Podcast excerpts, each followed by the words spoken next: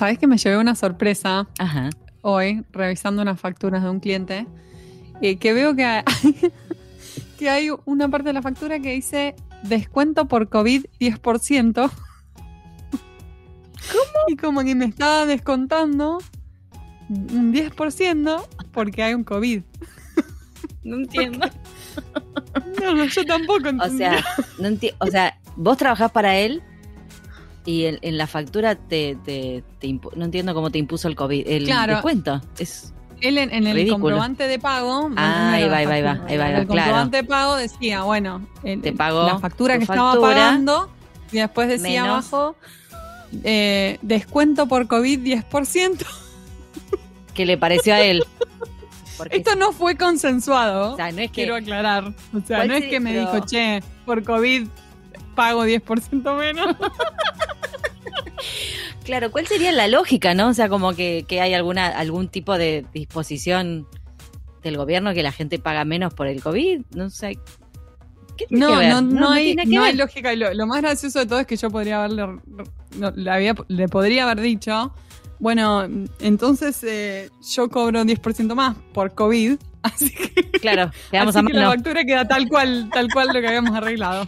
Pero, ¿en qué cabeza cabe? Porque además si no lo hablas, ponele que vos decís, no sé, lo hablas antes y decís, mira, vengo mal con, con la COVID, Sí. complicó. Algunos clientes, cuando recién, cuando recién empezó la pandemia, algunos Sí. clientes empezaron diciendo, vamos a tener que hacer, Claro. me acuerdo eh, particularmente una, una agencia de, del Reino Unido muy grande, Apá, se armó como un- Un una, gran controversia de que mandó un mail a tipo todos sus vendors, tipo, ahora les vamos a descontar, no sé si era tipo también como un 20% sus tarifas por la pandemia y qué sé yo, y era tipo... Eh, no. Digo, la crisis la estamos teniendo todos. claro. ¿Entendés? No, por eso te digo, qué sé yo, yo digo, acá pienso en Argentina, no sé, hay un montón de pymes que, bueno, se las vieron complicadas. Ponele que fuese un rubro que está complicado y te dice de antemano, che, mira, estoy complicada. No sé, pero lo acordás. Claro. ¿Cómo te va a tra- cha- Lo acordás de ¿Cómo te antemano. a como un tal cual. 10% por COVID? Es como si vos pusieras, no, mira, te cobro un 10% más porque te hice el laburo con dolor de cabeza y me costó un montón. ¿Qué? porque justo Ando con dolor justo de el- el espalda, día que así que 10% más. 10% más. Eh, te, te- mira, te puse un 15% más porque justo cuando me mandaste esta traducción eh, tuve que ir a buscar los nenes al colegio y demoré más. ¿Qué, qué tiene que ver? o sea, así es re, es re como... es muy No, y además, bueno, esa fue una de las cosas que, que salió también a luz mucho durante la pandemia y la crisis mundial, de cómo las, las empresas se manejan y em, eh, ante una crisis así mundial que nos afecta a todos y estamos todos en crisis, o sea, qué camino toman. eh, Cada dice uno, mucho de quiénes son, cuáles son sus valores, cuál es la cultura que manejan. Exacto. eh, y es como que, digamos que se puso en evidencia mucho eso. sí, totalmente. Y algunas salieron muy mal paradas. Sí, sí, sí, es verdad. Incluso empresas grandes que vos decís, dale, si vos no tenés espalda para bancarte esto, ¿quién la tiene? Decís, Claro. ¿no? Este, Tal que cual. dejaron de garpe un montón de gente. Además, la verdad, o sea, yo no sé cómo está en Estados Unidos, pero acá, si vos te pones a pensar, todo se disparó como si la gente hubiese Mm. tenido algún tipo de aumento de algo y no. es que es Mm, como así que el día y encima Sí. en nuestro en nuestro rubro que el, el trabajo no paró hasta donde yo hablo con la mayoría de la gente que está trabajando con traducciones el trabajo no, no aflojó con lo cual Sí, la verdad que en ese sentido creo que, bueno, nuestro por la agencia te digo no me parece como medio mu- mucho se, mucho se dice. Bueno, hay algunas agencias que, que tuvieron. eh, Claro. Que se vieron muy afectados porque trabajaban mucho en el espacio de lo que es eh, interpretación de conferencia, como Claro. si tuvieron que reinventar un poco y pasar a ser más como ahí sí VR y Claro. como eh, viste a distancia. Mm. Eh, eso es cierto, hubo muchas, eh, muchas empresas que sufrieron eso. sí Pero en lo que es traducción escrita, la verdad que, que me parece que, de hecho, creo que se salieron algunos reportes lo que, o informes ah, sí, de sí. lo que fue el año pasado y, y no es que no es que disminuyó el trabajo. Quizá disminuyó eh, por unos meses, por un par de meses, cuando recién empezó la pandemia, pero después volvió a remontar un montón. Y algunas industrias se vieron beneficiadas, la verdad, Sí. con, con eso, Sí. con lo que está pasando. No, no, pero, Pero lo, sí, lo- lo gracioso es lo random. random. Lo gracioso es lo random.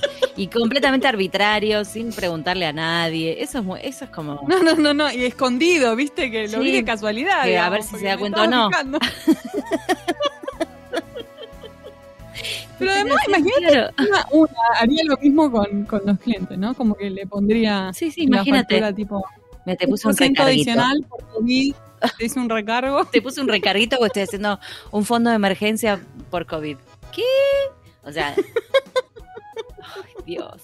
Bueno, pero es como decís vos, ¿viste? Los momentos cruciales sacan la verdadera esencia de alguna persona. Sí, sac- sacan a luz el carácter, ¿no? Sí, sí, esto es tipo, nos tiran Yo a todos que en sí. una isla como la de Lost y ahí vas viendo este Sí, cual. aparecen.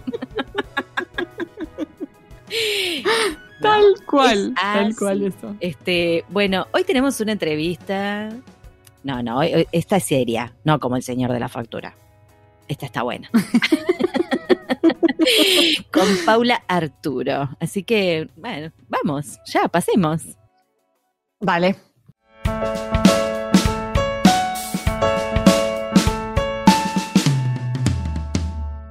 Hoy tenemos el gusto de entrevistar a Paula Arturo. Ella es abogada, traductora y profesora en la Universidad Austral y en la Universidad del Salvador en Buenos Aires, Argentina.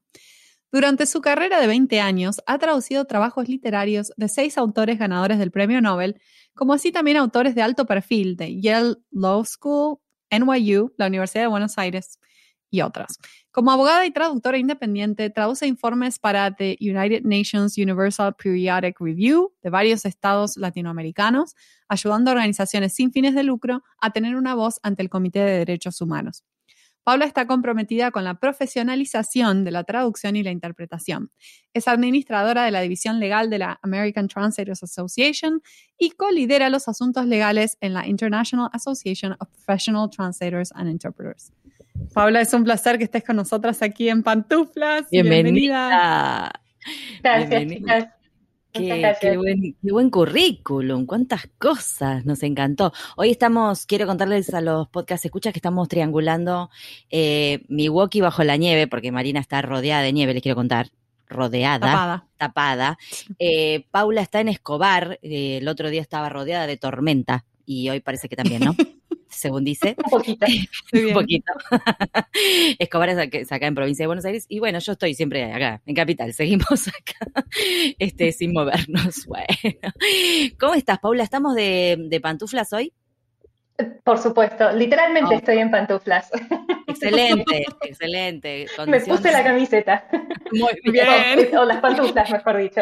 Mejor dicho, ahí está. No, porque viste, porque acá en Argentina es feriado hoy, pero digo, capaz que los feriados le daba feriado a la pantufla, pero no. Voy, trabajaste, te las pusiste. Claro. Sí, yo también, yo también. bueno, primera pregunta, porque está buenísimo todo lo que haces, la verdad, impresionante. Eh, queríamos saber cómo, ¿qué, qué surgió primero? ¿Ser abogada o traductora? ¿O siempre supiste que querías eh, dedicarte a la parte legal de la traducción? ¿Cómo fue eso? Mm, ok. En orden cronológico, surgió primero trabajar como traductora sin ser traductora de verdad. Eh, me da mucha vergüenza admitirlo, pero lo admito. No importa, no ya te profesionalizaste, ya está, te perdonamos. No seguí los caminos habituales que siguen los traductores en Argentina, eh, medio como que caí en el mundo de la traducción por accidente de Argentina. Eh, fue una de esas cosas de, che, ¿vos hablas inglés? en el lugar donde trabajaba. Traducime bueno, esto, claro. che, eh, exactamente, che, vos hablas inglés se terminó convirtiendo en una carrera de 20 años eh, trabajando como traductora. Eh, obviamente sí me lo tomé muy en serio y me dediqué a estudiar mucho por, por mi cuenta. Eh, Ujú.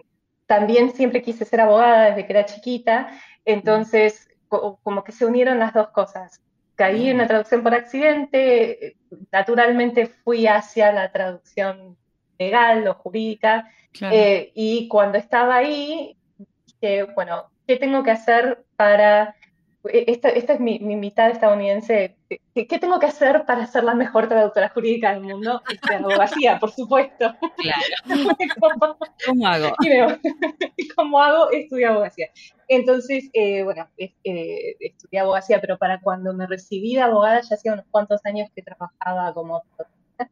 Eh, ya había hecho cursos y cosas, y Mirá vos. O sea que un poco de casualidad y un poco de lo que siempre quisiste, mezclaste ahí todo, hiciste todo. Me encantó.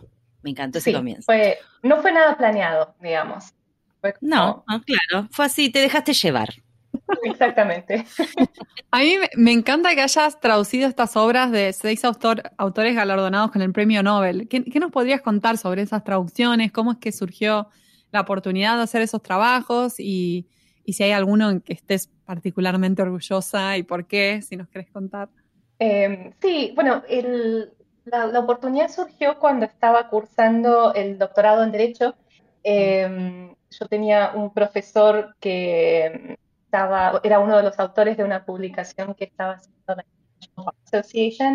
Um, la, la IBA, eh, cuando fue la crisis financiera del 2008, quiso sacar una publicación eh, sobre la responsabilidad de los abogados para ayudar a mediar en situaciones de pobreza. O sea, hasta qué punto, cuáles son los deberes éticos que tenemos los abogados para con las personas que normalmente no podrían eh, pagar un abogado, y Claro. más en el contexto de una crisis financiera donde obviamente se vieron vulnerados muchísimos derechos Ujú.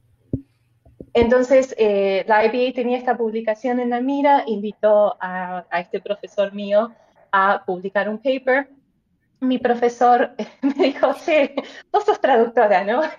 como muy parecido a como entré en Claro. el mundo de la traducción antes, solo que para ese, entorno, para ese entonces sabía un poco lo que estaba haciendo, entonces dije, bueno, sí, ahora, ahora lo puedo decir sin sí. ponerme tan colorada. Eh, y, y le dije que sí, y bueno, surgió, me dijo, mira, hay otros autores en la publicación que van a necesitar también traducción eh, y la IBA preferiría unificar todo en una única persona. Entonces, Wow. les puedo pasar tu currículum y les pasó mi currículum. Ellos me mandaron una prueba de traducción. eh, Ujú. competí con unos cuantos traductores y bueno, gustó, gustó mi estilo y me terminó contratando la organización. Eh, y bueno, esta publicación incluía unos cuantos eh, galardonados de premio Nobel que a su vez después tenían otras publicaciones, entonces después me contrataron también para otros papers y otras cosas. Ya quedaste ahí como, qué bueno, qué buen laburo. Qué grosa, Paula. Sí, Sí, me sí, encanta. una, una muy buena oportunidad. Re lindo. ¿Y hay alguno de esos que, que te acuerdes que digas, este me gustó más, este se merece más el Nobel que el otro? No. uno No uno puede decir. jugar en... No, no creo que pueda decir, la ponemos en una situación un poco. Eh, ¿Por qué Sí no? puedo decir que me gustaron más los estilos, por ahí, de los estilos Claro. de escritura de algunos. Ya Eh, se lo digo, ¿qué importa? está bien, está bien, no te vas a poner en No, ese lo, lo que sí les puedo decir, por ejemplo, el trabajo de, de- uno de los trabajos que me tocó era de, de Hillary Putnam, eh, y la verdad es que justo eh, yo, la línea de investigación de mi tesis estaba yendo en esa dirección, después tomó otra dirección re distinta, pero en ese momento fue como, wow, esto era lo que estaba buscando. Eh, Claro. Así que eso, eso sí me, Que se te alinearon los planetas, digamos, estaba justo con Sí. algo y apareció. Ay, me encanta Sí. eso, ¿viste? Es como, es eso, se alinean los planetas. Parece como a propósito, que uno está con un tema y le aparece algo relacionado, ¿o no? Eso, Sí, es es re como lindo. que uno lo busca inconscientemente, ¿no? En algún totalmente. Total. de las cosas que... digo, como, Parece como casual vas y no es. shiny things. Sí. Sí, claro. Sí, sí, sí, sí, tal, es así, es así, me encanta. Eh, bueno, eh, Marina, yo no lo vi, la verdad voy a decir la verdad. Marina vio una de tus presentaciones sobre los contratos de traducción, ¿no? ¿Qué cuestiones hay que tener en cuenta antes de firmar un contrato con una empresa? Eh, entonces nos gustaría que nos cuentes un poquito de qué se trata la charla o cuál es el principal consejo que puedes darle a los traductores con respecto a esos contratos. Ok, es- eso podría estar horas, así que ustedes frenenme. Me imagino. Está bien, tenemos, eh, ponerle no 20 podemos. minutos, pero dale, te, De última te cortamos. claro, de golpe la gente escucha el era como la pa, pa, pa, parece una música. vos, vos tranqui, tranqui, resumí como puedas, después vemos. Ok, les resumo a grandes rasgos. Eh, algunas cosas que, les diría es, primero de todo, siempre uno tiene que tener sus propios, su propio contrato. El contrato que nosotros le mandamos a nuestros clientes, que es para proteger nuestros intereses. Eh, cuando los traductores trabajan con, eh, con agencias de traducción, especialmente con agencias grandes, es muy difícil que la gente acepte ese contrato, por lo cual uno en realidad lo único que puede hacer es hacer una lectura eh, muy detenida de ese contrato, entender bien a fondo qué es lo que está firmando y entender también que cuando uno firma un contrato, uno está renunciando a una serie de derechos y está asumiendo un montón de obligaciones. Entonces, en la lectura de ese contrato siempre hay que hacer una lectura muy crítica y pensar en cómo ese contrato puede afectar la relación que uno tiene con otros clientes. Especialmente cuando uno es un traductor que, además de trabajar con esta agencia, quiere trabajar con clientes directos o quiere trabajar con otras empresas. Porque muchas veces en los contratos, especialmente los contratos de las agencias muy grandes, eh, sin, sin nombrar nombres y sin eh, you know, demonize them, no me sale ahora la palabra en español, pero digamos, se entendió, no te preocupes. Sí, Sí. gracias. Eh, sí hay que tener presente que muchas veces esos contratos están escritos desde un punto de vista muy unilateral, muy asimétrico. Hay una de las dos partes que tiene una posición de poder absoluta, que es eh, la parte que a su vez redactó ese contrato. Entonces, en el lenguaje del contrato siempre hay claves con respecto a cómo esa, eh, esa empresa se está posicionando frente al traductor independiente, los intereses que esa empresa está cuidando, y a su vez hay áreas que pueden eh, chocar con los intereses del traductor. No siempre. Hay contratos Claro. que son, son razonables, pero hay algunos contratos que a veces imponen exigencias que no es razonable imponerlo. Como por ejemplo, estas exigencias, eh, hay una muy famosa que si uno la busca por internet la encuentra muy fácilmente, eh, esta, esta exigencia de cada tanto vamos a poder revisar tu computadora. Vamos a, a instalarte un Apa. programita que haga que nosotros podamos ver todo lo que hay. Todo lo que hay ahí adentro es información confidencial que uno está manejando a su vez para sus otros clientes.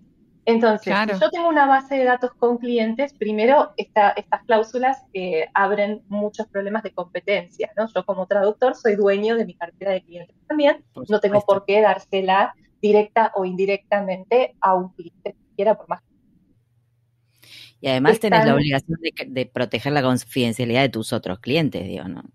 Exactamente, vos tenés datos confidenciales, hay cuestiones de privacidad y también están los mismos documentos que uno maneja que a veces hay empresas que a uno le exigen borrar absolutamente todo, no siempre es así y a veces los traductores nos quedamos con, con trabajos eh, previos que hemos hecho porque después de todo es nuestra propiedad intelectual, salvo en ciertas jurisdicciones es, es propiedad intelectual nuestra que nos sirve y que podemos entonces, es, ese es el tipo de cosas que uno tiene que leer muy detenidamente y siempre preguntarse, bueno, ¿qué es lo que, cuál es el fin de esta clase? Esto. Ujú. ¿Qué gano y qué pierdo si yo firmo este contrato? Pues muchas veces nosotros firmamos igual porque queremos entrar a trabajar con esta empresa, especialmente eh, son los, los jovencitos que están empezando, se encuentran con, con lo que piensan que es una gran oportunidad, pero en la firma de ese contrato uno se está comprometiendo a un montón de cosas que no hay que pensar que después no va a haber forma de eh, imponer ese contrato si dices o que no puede llegar a haber un juicio o que el trato no se puede ver serio, pues. Me siento como Ariel firmando la cosa de Úrsula, así como que dejas tu voz.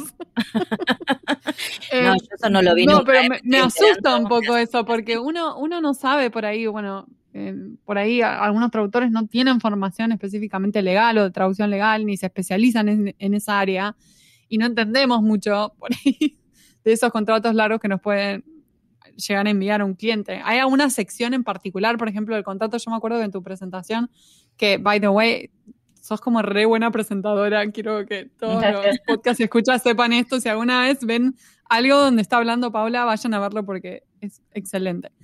Em, pero sí, hay alguna sección así en particular donde, bueno, esta sección está bueno como leerlo más con lupa eh, o tener más cuidado por ahí. Sí, eh, siempre hay que leer todas las secciones que tienen que ver con responsabilidad. Em, el problema, no hay muchos juicios, pero cuando los hay son grandes, em, en todo lo que tiene que ver con responsabilidad por errores en la traducción. Eh, el hecho de que no hay grandes estudios con respecto a cuántas veces un traductor independiente ha tenido que pagar por un error que en definitiva tendría que haber agarrado la agencia, que es quien efectivamente es responsable del cliente, no significa que no haya casos. O sea, lo que pasa es que no hay, lamentablemente no tenemos, y mucho menos a nivel internacional, nadie que se haya podido sentar a buscar la jurisprudencia de todos los países y decir, bueno, a ver, ¿qué pasó acá? ¿Qué pasó allá? Eh, pero el riesgo siempre está. Y una cosa que uno tiene que evitar siempre como traductor es comprometerse a el 100% de la responsabilidad por la traducción. Porque en definitiva la traducción es un proceso y para la persona que está haciendo outsource, esa persona es responsable, primero por encontrar un traductor idóneo. Si vos eras traductor médico y te enviaron una traducción jurídica, vos tenés un deber de decir, no, esto excede mi interpretación, pero la agencia también es responsable si te trató de convencer que lo tomes. en definitiva, ellos tienen una base de datos lo suficientemente em, precisa como para saber quién va a ser el traductor más idóneo para Eso por un lado. Después también ellos tienen que tener procesos, o sea, la razón por la cual las agencias se llevan la, parte más grande de la torta es porque supuestamente acarrían mayor riesgo. La, digamos, jurídicamente y, en cualquier transacción de negocios, cuando uno se lleva una proporción más grande de eh, ganancias, es porque uno está asumiendo también una porción más grande del riesgo. Eso es lo único que hace que esté justificado la desproporción que hay a veces entre lo que se cobra al cliente final y lo que le llega al traductor que hizo ese trabajo. Es el riesgo que uno está asumiendo como agencia o como broker. Si la agencia quiere llevarse la parte más grande de la torta y también darle toda la responsabilidad al traductor, estamos ante una relación que es terriblemente asimétrica.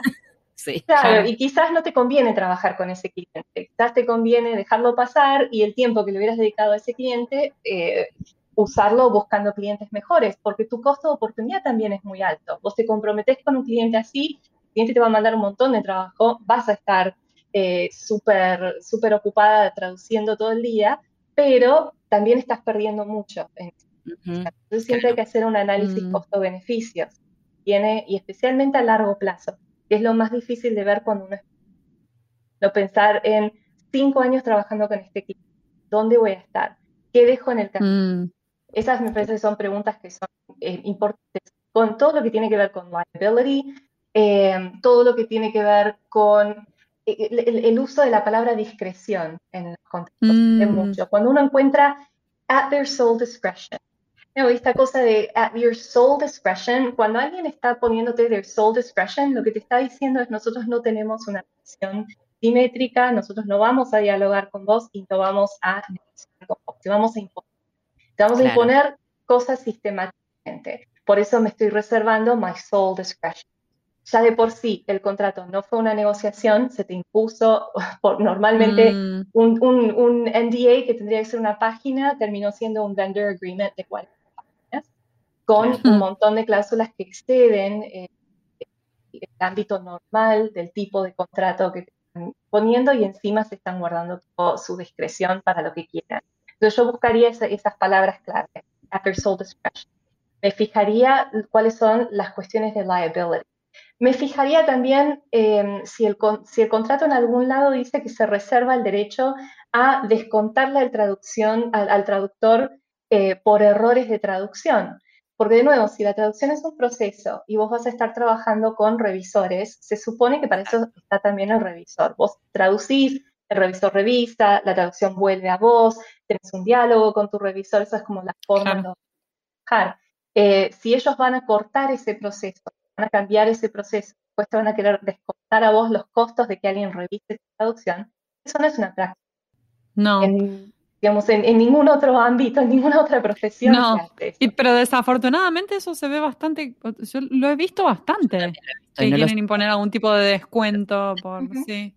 Sí, sí, sí, sí, Penalty, los famosos penalty clauses. Lo que pasa es que uno lo dice, es, bueno, hay, hay penalties que tienen sentido. Por ejemplo, que haya un penalty clause si vos no entregaste el trabajo, o entregaste el trabajo a medias, o em, entregaste el trabajo en un formato que no era usable. O sea, hay muchas cosas y lamentablemente hay muchos traductores que cometen ese tipo.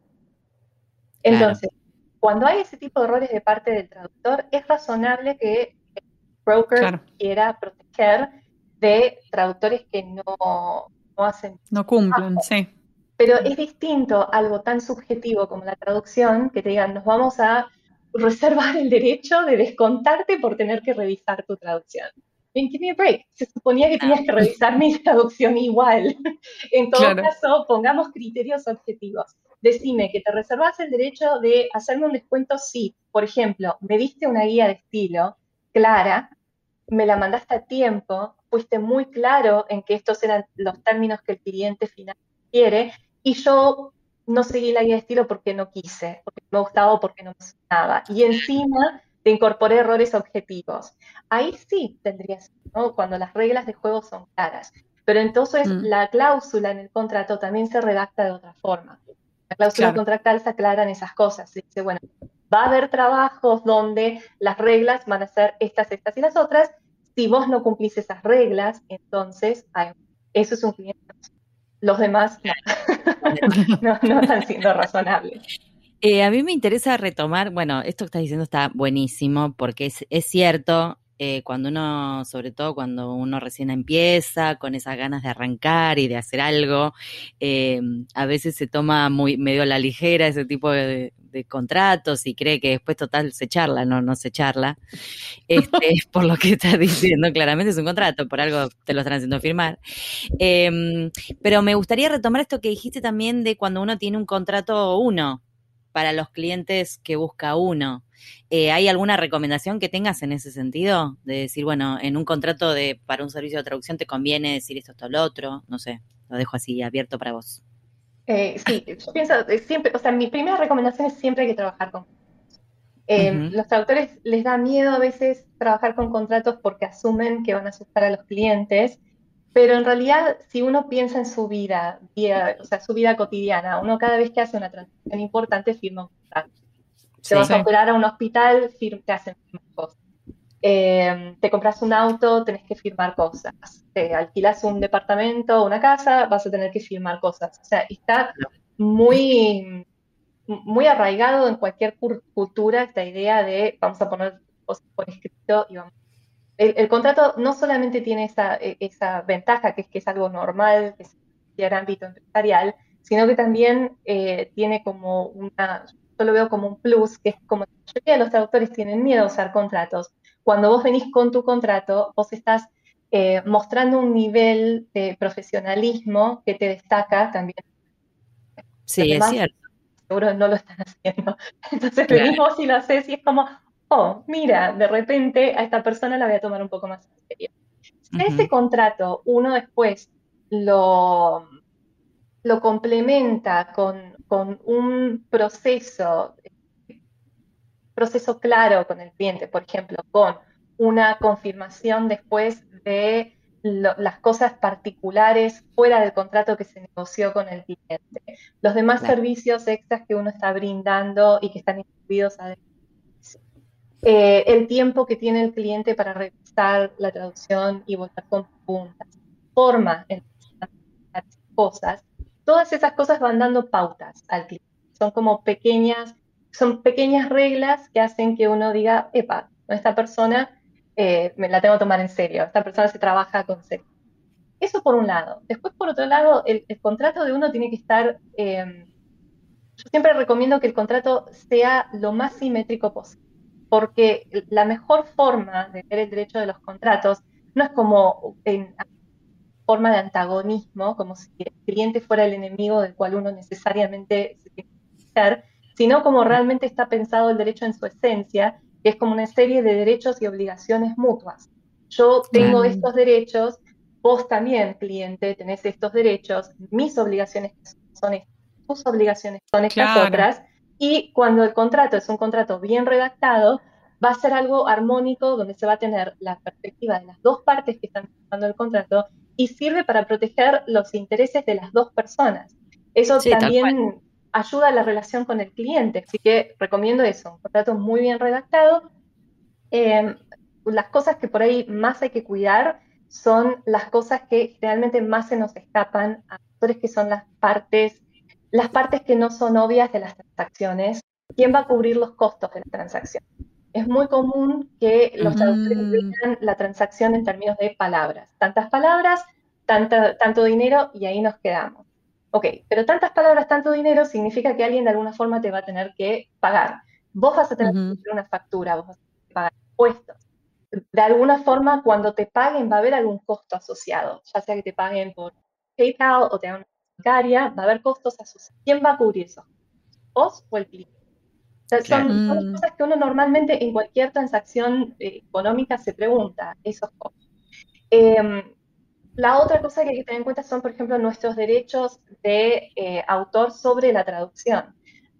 ¿Qué es lo que vamos a permitir que se haga con nuestra hasta qué punto, una vez que nos pagan, estamos dispuestos a darle derechos sobre nuestro texto traducido a la otra. Pues si yo hmm. estoy traduciendo un manual de John Deere, no tengo un gran interés en reservarme eh, un tipo de derecho. Claro. lo van a usar para que sea un manual y nada más. No vale la pena pelear por los derechos de autor de, la traducción de John Deere. Ahora, si yo estoy traduciendo un paper que va a, ser publicado en un journal, entonces ahí sí tengo interés en conservar derechos, tengo un interés en que mi nombre aparezca en esa tengo interés en que mi nombre aparezca de una determinada forma, no pongan solamente traducción Juancito o Juancita, sino que quizás quiero que se me nombre como a los demás autores, con, eh, con las instituciones a las que estoy asociada, o sea, hay una serie de cosas que uno normalmente no piensa y que deberían ser parte del contrato. Em, el cliente puede, puede usar mi, traducción, por ejemplo, para hacer marketing. Si va a usar mi traducción para hacer marketing, entonces quizás yo quiero tener que eso se vea reflejado en mi precio y que eso trato de alguna forma. O sea, hay que pensarlo más allá de la ecuación palabras por traducción o, por hora, ¿no? Hay que como ser un poquito más tridimensional en lo que estamos haciendo, como, que muchos, y me hago cargo porque yo también, eh, muchos de nosotros nos quedamos en esta cosa nerda de solamente voy a traducir y en realidad estás haciendo un servicio, como bien decís, ¿para qué? ¿Para dónde? ¿Para quién? ¿A dónde va a ir a parar? ¿Para qué se va a usar? Mismo esto que decías de bueno, de como trazar una hoja de ruta con, con, el cliente también, ¿no? De, bueno, ¿hasta cuándo podés mandarme una revisión? Eh, ¿no? Poner parámetros, eh, cuántas revisiones voy a hacer después de esto. Eh, bueno, ese tipo de cosas. Está buenísimo. Re, re, re importante esto, podcast escuchas, por favor, presten atención. y es común, es común que uno pueda negociar ciertas cosas, por ejemplo, o pedir que se omita algo, o pedir que se cambie algo. ¿O en general las empresas no quieren saber nada? Em, en mi experiencia depende de con quién, qué tipo de cliente uno está trabajando. Cuando, eh, claro.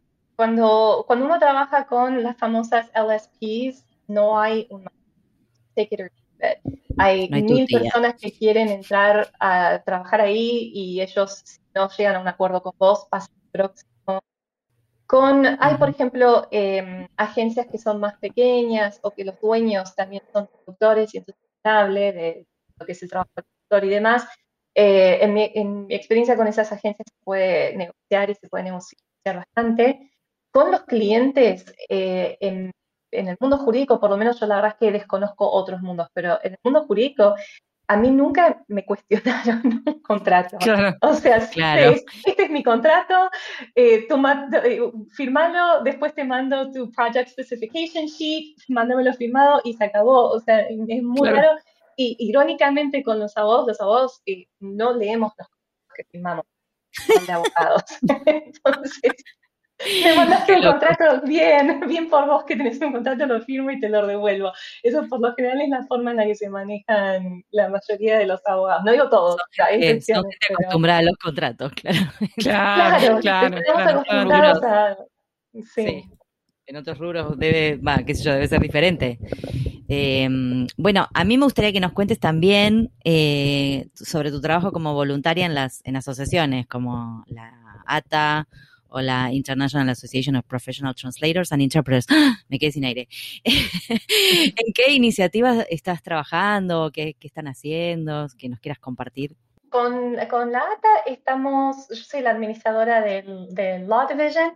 Em, el Law Division es una división nueva, somos una de las más recientes, no la más reciente, creo que hay una después, pero ahí. Ah. Em, y fue una iniciativa que empezamos las personas que estamos en el Leadership Council ahora. Hace unos años, eh, Data tuvo una reunión en, Washington, D.C., y un grupo de nerds dijimos, hey, ¿por qué no tienen un law division? Like, hay medical division, hay audiovisual division.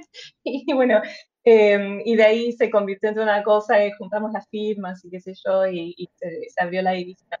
Em, en este momento, obviamente, estamos aprendiendo, porque digo, somos joven, no tenemos la experiencia que tienen otras divisiones como la de español o la de portugués, que son super cool y, todo el mundo quiere estar como ellos. Nosotros somos más, eh, como más laid back, todavía estamos viendo y, aprendiendo. Pero una de las iniciativas que tenemos es que nos unimos al International em, Journal of que me sale ahora completo. Bueno, perdón, ahora se me hizo un bloqueo mental, que es lo que me pasa cuando tengo que acordarme de algo, eh, con un, journal de Derecho eh, y Lenguaje y em, negociamos con ellos para que tengan un partnership agreement con LATA. Entonces, ahora los miembros de nuestra división que quieran, que tengan publicaciones académicas y journal para enviar sus publicaciones y pasar por todo el proceso de peer review, van a tener dónde hacer eso y dónde poder mostrar sus trabajos académicos. Y eso lo hicimos porque descubrimos que a pesar de que LATA tiene el ATA Chronicle, que lo lee mucha gente, tenemos un montón de blogs que los lee mucha gente, em, nuestros miembros dijeron que tienen más interés en leer eh, cosas más científicas o un poco más eh, académicas, tienen interés en ese tipo de lecturas. Así que ese es como nuestro proyecto en este momento más divertido para, los Muy bueno, muy buen trabajo. Muy buen bueno, muy bueno. Marín también está en ATA, pero vos yo estás Estoy, yo estoy también liderando una división, la Translation Company Division. Es mi segundo término ahora y es un montón de trabajo, puedo decir que somos todos voluntarios, un montón de trabajo. Recién publicamos una newsletter eh, la semana pasada recolectando artículos, porque tenemos un, un, grupo que es el Project Management Interest Group dentro de, la, de esta división. Entonces publicamos muchas cosas también para los project managers, como best practices. Y, sí. Sí, está bueno, pero, again, mucho trabajo, es todo a pulmón y bueno. Se agradece. pero vale la pena, vale la pena. Les agradecemos su tiempo. este, Paula, bueno, te quiero contar que en esta tercera temporada eh, estamos haciendo, estamos cerrando las entrevistas con una pregunta muy especial. Todas las temporadas terminan con una pregunta especial, ¿no? A vos te tocó la tercera, que ya venimos como más malvadas, digamos, porque con las temporadas, viste, nos ponemos reloaded.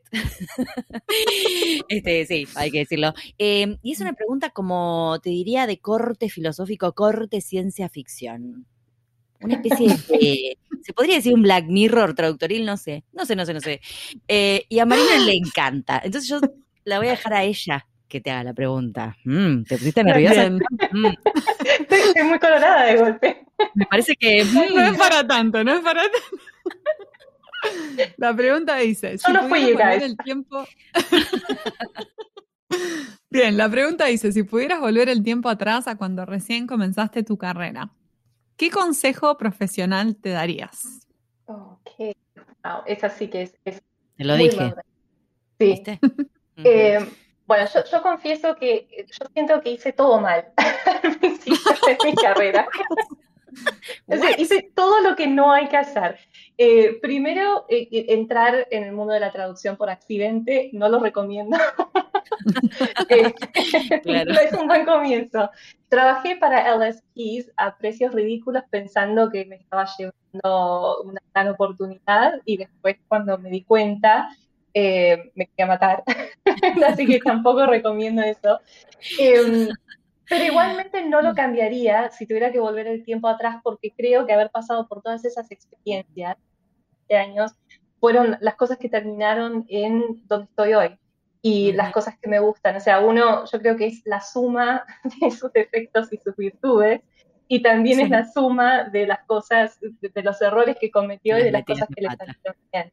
Entonces, eh, para mi experiencia personal, si yo le tuviera que decir algo a you know, Paula de hace 20 años, le diría, prepárate, Capitaliza todas las, por- todas las cagadas que hagas, Paula. exactamente. You're, you're in for a ride, Paula. Claro. Fasten your seatbelt. Un Eh, seguí.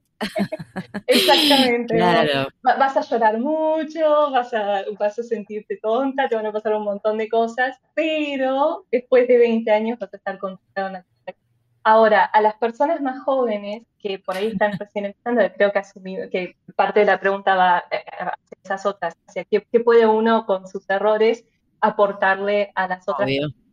cuando yo empecé, eh, había, no había tanta información como hay ahora. Y no había tantos lugares donde uno pudiera hacer determinadas. Yo, por ejemplo, cuando recién empecé, iba a un sitio que ahora no voy a nombrar, y por ahí uno ponía preguntas sobre algo de business practices, y siempre saltaba alguien que decía, si tienes que te preguntar esto, no tendrías que ser traductor. Era como muy agresiva la respuesta. Ana, miércoles. Ay, me parece que me suena ese grupo. ¿Sabes qué? Me parece que te suena. Sí. Creo que, que todos los que estamos hace un tiempito Parece que todos conocemos un par de nombres de ahí. Sí. Y, bueno, y eso hace que, digamos, hacía que fuera muy difícil. eh, uno no tenía mentores, no tenía tantas personas. Mm. Siempre había gente, por supuesto, siempre hay gente responsable y gente muy generosa con su conocimiento, pero no había tanto. La oferta no era tan grande. de información. Hoy en día, con la cantidad de información que hay afuera y con la cantidad de personas que hay que, que realmente están tratando de hacer aporte positivo a nuestra profesión, hoy uno no tiene las mismas excusas para cometer los errores que cometíamos los novatos de hace 20 años. Hoy tienen que cometer sus propios errores, van a ser Claro. otros, definitivamente, pero que sean suyos y distintos, y después también van a aprender de esas experiencias y evitárselos a las futuras generaciones.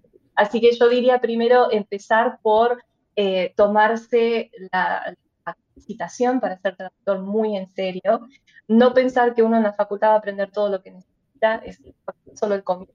Igual. facultad es, es- el comienzo es muy importante, ese comienzo, pero no es todo.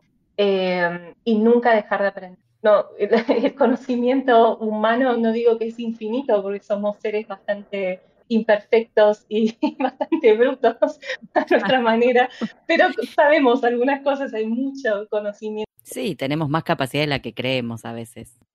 No, la verdad, espectacular esta entrevista, Paula. Muchas gracias por sumarte. Eh, nos tiraste un montón de data re útil y no sé si, si podemos seguirte en las redes, en alguna, alguna que prefieras, LinkedIn o lo que sea, para saber cuándo das una charla o algo así y seguir aprendiendo. Este, pasanos, así lo publicamos para todos los podcasts. Escucha que van a quedar remanija, te digo, eh, con el tema de los contratos. Todos. Sí. Bueno, gracias. Sí, me, me pueden encontrar en Instagram, eh, Ah. en Translating Lawyers. En Ok. Facebook, los miércoles, todos los miércoles a las 4 y media de la tarde Eastern, eh, hago un Facebook Live donde toco Oh, distintos wow. temas y es a pedido. O sea, a veces es cosas de contratos, a veces es. Genial. O sea, con el mismo, con misma- el mismo ID, Translating Lawyers, eh, te buscan en Facebook y se pueden anotar ahí, pero que te lo piden en tu perfil o tenés un grupo. No entendí esa parte. Tengo, No. también tengo un grupo en Facebook que se llama Ah. Legal Writing and Translation, pero hay gente que me deja mensajitos en mi misma página y me dicen, puedes hablar de tal cosa o Me cualquier encanta. duda, ¡Qué digamos, todo lo que sea traducción jurídica o la parte legal de- del mundo de la traducción, eh, me pueden preguntar lo que quieran. Genial. y-. Espectacular. Me Qué bueno que hagas eso, Paula. Muchas gracias. Muy generosa de tu parte. No sabíamos esa faceta de, de- del Facebook Live. Mirá, nos centramos. hermoso. Mira, la frutilla del postre para este, para este episodio que quedó Hermoso. Mil gracias. Muchísimas gracias. Gracias a Muchas ustedes. gracias, Paula.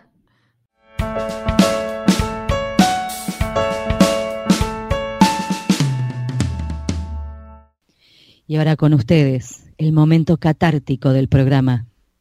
Los invitamos a escuchar al traductor karaoke.